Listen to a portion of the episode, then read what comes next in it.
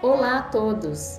Eu sou Gisele Penella e estou aqui no Campo do Brincar, onde preparamos uma série de podcasts para apresentar a vocês alguns conteúdos importantes e interessantes sobre a infância.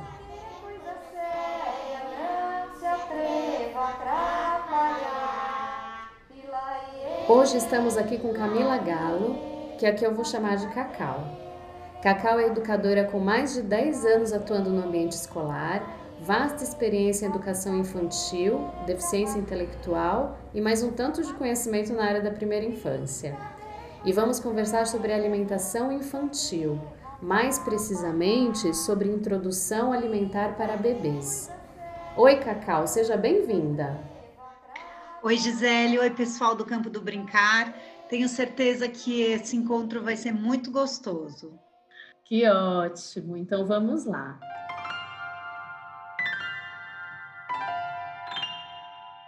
É, a Sociedade Brasileira de Pediatria indica que aos seis meses a amamentação já não precisa ser exclusiva. A introdução alimentar é uma fase quando o bebê começa a comer algum alimento além do leite materno. Cacau, você poderia destacar alguns aspectos importantes desse novo período de vida dos bebês? Bom, toda mudança para os bebês são etapas importantes. E aos seis meses, o bebê ele já começa a exigir mais energia e, portanto, ele precisa de mais nutrientes e mais proteínas. Essas necessidades vão aumentando gradativamente até um ano de idade.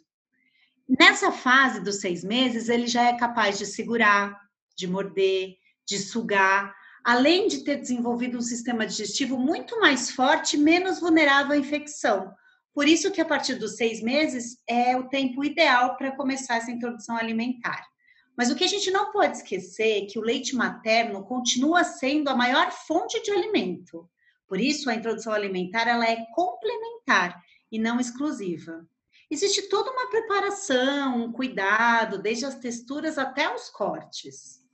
E, e para o bebê, Cacau, é difícil comer? Comer para o bebê é uma tarefa extremamente difícil e que causa até um certo medo. Se você estiver oferecendo comida para o seu bebê, se você estiver nesse momento de introdução e ele recusar, a dica que eu dou é para que você não brigue com ele, para que você não trate esse momento como um momento de recusa, e sim como um momento de descoberta. Imagina então o seu bebê trocar aquele leite quentinho, o bico do seio ou até a mamadeira por algumas texturas, cores e cheiros desconhecidos. A gente precisa se colocar um pouco no lugar desse bebê. Nós adultos também rejeitamos alguns alimentos e nós somos respeitados por isso. Então, essa introdução alimentar, além de ser um processo difícil para a família, é mais difícil ainda para esse bebê que está começando um novo universo. Quando fazemos escolhas, né, para iniciar a introdução alimentar, é importante a gente pensar de que maneira que a gente gostaria que o nosso bebê fosse alimentado. Existem diversas maneiras, né? Desde as maneiras mais convencionais, provavelmente aquelas que nós fomos submetidas, até maneiras que são estudadas e olhadas de uma maneira mais respeitosa. E aí então entra o BLW. O BLW muito mais do que uma maneira de oferecer alimentos sólidos para o bebê, é o respeito a essa criança e ter muita, muita paciência.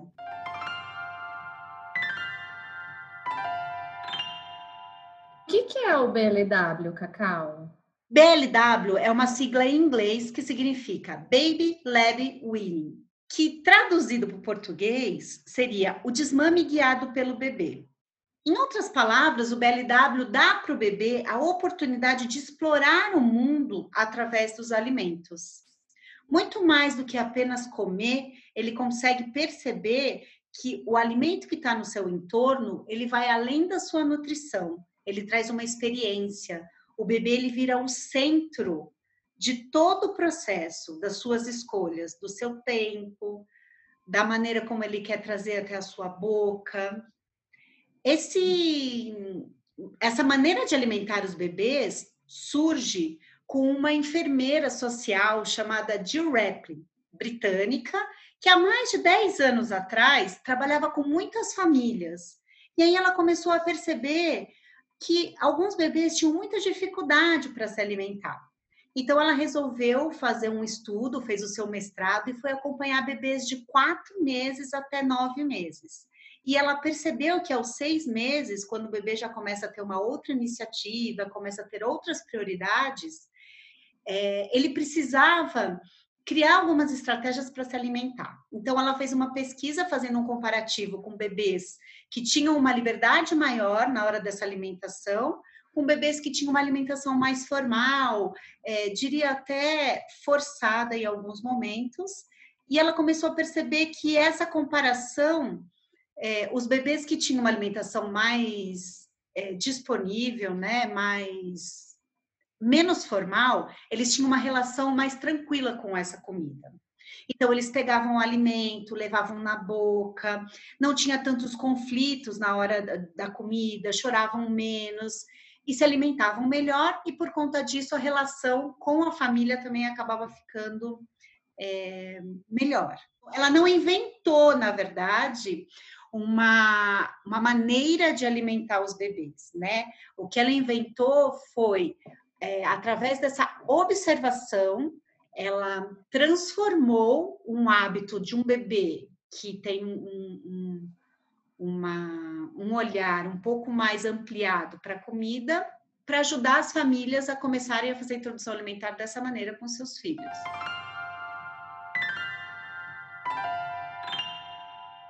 Cacau, quando a gente conversou antes de pensar né, é, nesse podcast, você me falou da experiência lá na sua escola. Você pode contar um pouquinho para gente? Posso. A experiência no espaço escolar, eu acho que ela é muito rica, porque a gente consegue é, traduzir alguns momentos de muito conflito ou de muita sensibilidade né, com as famílias através de um olhar mais amplo, através da observação de vários bebês. Então, lá na escola, a gente tem a oportunidade de fazer introdução alimentar através do BLW, e mais do que isso, a gente tem a oportunidade de mostrar para as famílias que essa introdução ela pode ser generosa e que ela faz muito sentido e dá muito resultado, né? Então, como a gente prepara lá? Na escola a gente tem toda uma movimentação do preparo de cardápio, de cortes, a maneira como a gente introduz esse alimento para o bebê. Claro que é casado com um roteiro que a família traz enquanto é, responsáveis por essa criança. Então, a nossa grande ideia não é que o bebê coma muito e variadas, variados tipos de alimento de uma vez. Não, a gente quer proporcionar experiência. E é isso que a gente consegue fazer na escola, porque a gente tem um tempo maior, porque a gente tem ali pessoas que estão preparadas para atender essa demanda desse bebê, e aí a gente consegue trocar isso com a família, e a família se sentir segura para fazer essa continuidade dentro de casa, né? Nem sempre as famílias chegam super é, é, acreditando na proposta, mas com muita vontade que ela aconteça. Então, a partir daí, a gente vai tendo trocas, conversas, relatos, registros. Nós fazemos registro, registros diários desse processo do bebê. A família começa a perceber o quanto esse bebê vai ganhando autonomia, destreza, coordenação motora, né, mão, olho, boca, o quanto as crianças vão ampliando essa prática. Então, é, é, um momento muito gostoso da gente poder ver o crescimento e colocar a alimentação como um currículo da primeira infância. Muito interessante, Cacau. Eu queria te fazer duas perguntas. Por que é, deixar o bebê comer sozinho, né? Porque nessa proposta do BLW, o bebê tem autonomia, né? Para pegar o alimento que ele quer, escolher pela cor, né? Experimentar a textura. E por que esses alimentos sólidos no lugar de papinhas, aonde, né? Já se bate no liquidificador ou amassa e vira uma mistura ali, né, de, de ingredientes. Por que essa, essa, é, é, essa troca, né, dos sólidos no lugar das papinhas? Gisele, eu acho que você chegou no ponto é, principal, né, da, da, da alimentação BLW. Nós escolhemos os alimentos sólidos no lugar das papinhas única e exclusivamente para dar oportunidade para esse bebê ser ativo durante as alimentações, né? Para ele poder decidir o quanto e como ele quer comer. Quando o bebê come por papinha, primeiro, ele não sabe o que ele está comendo. Segundo, ele não tem opção de escolha, porque a papinha ele tem uma textura, ela tem uma textura mais pastosa. E aí esse bebê não tem a autonomia de colocar a mão nesse alimento e levar na boca. É, isso quer dizer que a gente não deve oferecer purês para os nossos bebês? Não, nós devemos oferecer, até porque o purê também é uma textura diferente, né? A gente não está falando de proibições, a gente está falando de oportunidades, né? E quando a gente deixa esse bebê comer sozinho, a gente deposita nele confiança e respeito, que eu acho que são os dois grandes critérios que uma introdução alimentar gentil pode proporcionar para um, um, bebê ou para uma criança, né? A organização e o tempo, eles são aliados nesse processo, porque a gente precisa colocar é, esse momento como tão importante quanto qualquer outro, e não só um momento de encher a barriguinha, né? É um momento de troca, é um momento de conversa, é um momento que é feito junto. Então, comer sozinho não significa deixar essa criança sem supervisão. Comer sozinho significa dar empoderamento para esse bebê escolher a hora, como e de que maneira. É, até né? porque, Cacau, pensando né, nessa dinâmica, a hora que se oferece ali os alimentos cortadinhos, né? É, eu acho que a gente pensa também, ah, será que o bebê não vai engasgar? Né? E se ele pega um pedaço muito grande, coloca na boca, como que a gente pode lidar com isso? Primeiro de tudo, se você está ciente de que você vai iniciar a introdução alimentar dessa maneira, eu acho que, como tudo, a gente precisa procurar saber. Conhecer, ler, entender, ouvir podcast como esse, para a gente poder trocar algumas informações. Mas, acima de tudo, você precisa estar muito consciente de que você vai precisar confiar nesse seu bebê. Então, engasgo é uma coisa que todos nós temos medo, até depois de maior, né? Tanto que, assim, já houveram, já, já houveram algumas situações de engasgo que crianças até chegaram, a, a, crianças maiores, né? Chegaram a ter acidentes sérios. Para que a gente possa monitorar esse bebê, primeiro, a gente precisa entender que o bebê vai ter sim alguns reflexos, né? Que é o reflexo de gag, que a gente chama, que é quando ele expele aquela comida que não desceu de uma maneira muito agradável, mas que faz parte desse processo e a gente precisa respeitar.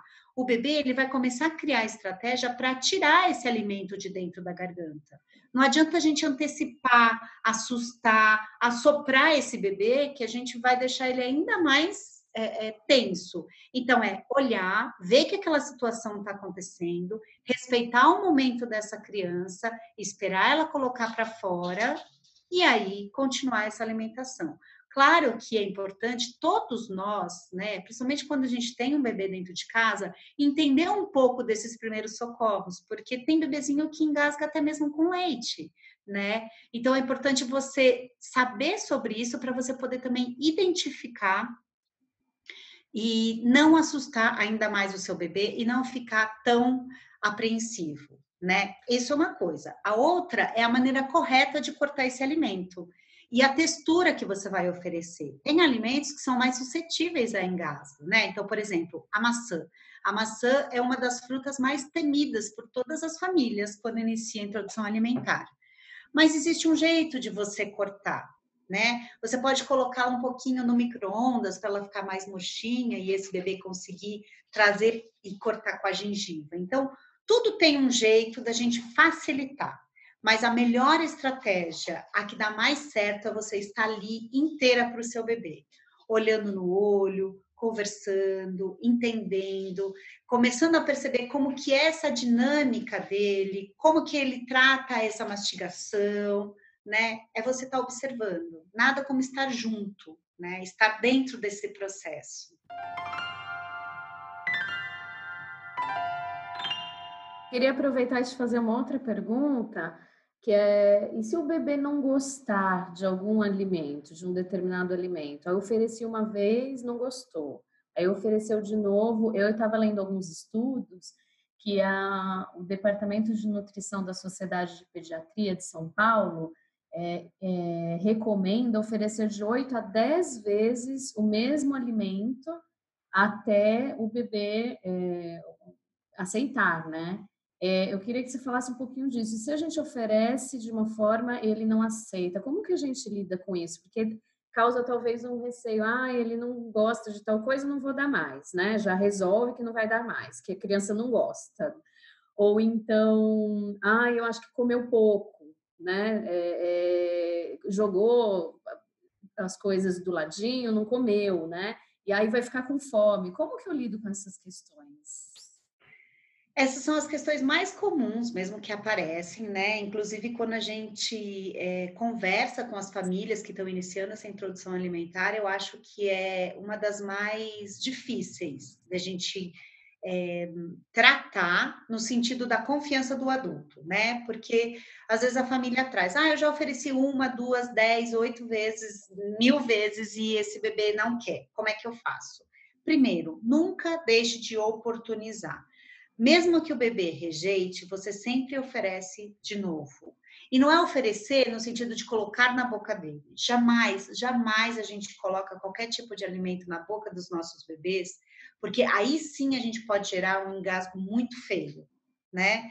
O que a gente faz é colocar no pratinho dele coloca de um jeito, coloca é, cozido, depois você coloca cortadinho, depois você pode colocar com uma outra textura mais crocante, ou você pode colocar em formato de bolinho. Então, é, a gente precisa ir é, mostrando para esse bebê que esse alimento é um alimento que, em algum determinado momento, de alguma maneira, ele vai comer. Só pensar na gente, né? Nós adultos. Tem dia que a gente vai almoçar ou a gente vai num restaurante e a gente olha o buffet. Aí a gente fala, ah, eu não tô com vontade de comer isso. Ah, eu já não tô com vontade de comer aquilo. Mas eu como, eu gosto de cenoura, por exemplo. Mas hoje eu não tô com vontade de comer cenoura. E por que não o bebê da mesma maneira, né? Então, claro que vai chegar um momento que a gente vai perceber que aquele alimento realmente a criança não tolera ela não gosta do sabor, enfim, não, não faz parte do paladar dela e aí a gente vai respeitar. Mas para isso a gente precisa ter oferecido infinitas vezes. E todas as vezes que tiver no cardápio da família, a gente colocar no prato dessa criança até para ela escolher deixar de lado. Deixar de, de lado também é uma escolha, e é uma escolha que deve ser respeitada. Muito bom, Cacau. É, assim, queria te fazer assim uma última colocação é, para a gente já caminhando para o encerramento.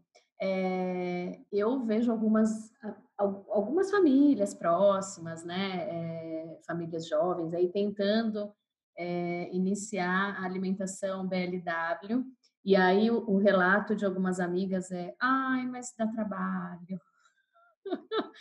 né, dá trabalho, faz sujeira e tal. E eu fico pensando, poxa, mas a alimentação da criança é um momento que a gente precisa estar junto, né? É, cuidando, olhando, porque a criança está construindo ali o paladar, né? É, o gosto por, por alimentos.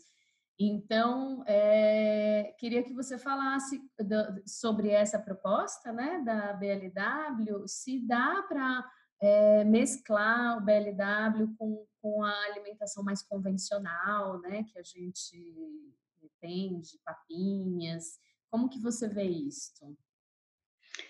É, tudo dá muito trabalho quando se trata de bebê, né? E tudo ao mesmo tempo precisa de muito cuidado, de muito carinho, de muito respeito. É... Não existe certo ou errado, tá, Gisele? Tem o BLW, 100% BLW, que algumas famílias conseguem fazer por ter uma estrutura que ajuda. Às vezes, uma pessoa que ajuda na organização da casa, às vezes, uma pessoa que cozinha exclusivamente para esse bebê. Quando a gente fala de uma introdução BLW, a gente está falando de respeito. Então, você dar uma papinha para o seu filho em determinados momentos, oferecer para ele uma oportunidade diferente de comer, a não ser que seja com a mão ou com aquele corte, não faz de você uma pessoa que não está tratando bem o seu bebê ou que está é, introduzindo uma alimentação de uma maneira grosseira, de maneira alguma. Faz de você uma pessoa que quer o melhor para o seu bebê e que naquele momento não consegue oferecer daquela forma. Às vezes você está na rua, às vezes você está no meio de uma viagem, situações que acontecem no cotidiano, tudo bem você ter lá a, a sopinha ou a papinha, aquilo que você preparou já com muito cuidado, com muito carinho, seguindo um cardápio, né? Então, assim, é, tem amor envolvido nessa comida. E muito mais do que a forma como você faz, é a forma como você oferece para esse bebê. Então, você pode sim dar uma papinha e continuar sendo gentil, e continuar respeitando o tempo desse bebê, o movimento dele. Você pode colocar na colher e dar para ele colocar na boca, né? Você pode pegar o garfinho, espetar pequenos pedacinhos e dar para ele colocar na boca e tá tudo bem. Né? Eu acho que o mais importante é a gente ser gentil com esse bebê e se colocar no lugar dele. Como eu me sentiria se alguém estivesse me alimentando? como eu gostaria que alguém estivesse conversando comigo, olhando no meu olho, entendendo que aquele é um momento de acolhimento, é um momento de crescimento e de troca entre o bebê e o adulto que está lá é, é, fazendo essa relação. Acho que esse é, é, o principal ponto, porque muitas famílias se sentem culpadas, ou muitas mães falam, ah, mas eu não consigo porque eu não tenho ninguém para me ajudar, né? Então, assim, é pensar que aquele momento é um momento de descoberta, de construção juntos. E que vocês também podem escolher a melhor maneira de fazer isso juntos e, e, e viver essa fase de, de, forma bem gostosa. Muito bacana, Cacau.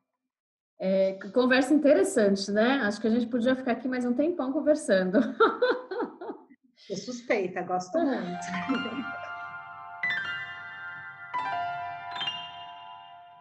Eu já vou encerrando, te agradecendo muito essa fala tua, essa troca aqui com o Campo do Brincar. Muito, muito obrigada, viu, Cacau? Eu que agradeço a oportunidade, mais do que isso, acho que é bem importante a gente poder entender que é, não, so, não somos os únicos, que acontecem com as outras pessoas e que tudo bem a gente falar sobre isso e conversar muito, né? Trocar. Eu acho que é, é tempo de trocar, é tempo de ouvir muito mais do que falar. Eu que agradeço a oportunidade. É isso aí, pessoal. Esse foi o nosso podcast rapidinho para compartilhar boas reflexões com vocês. Até a próxima!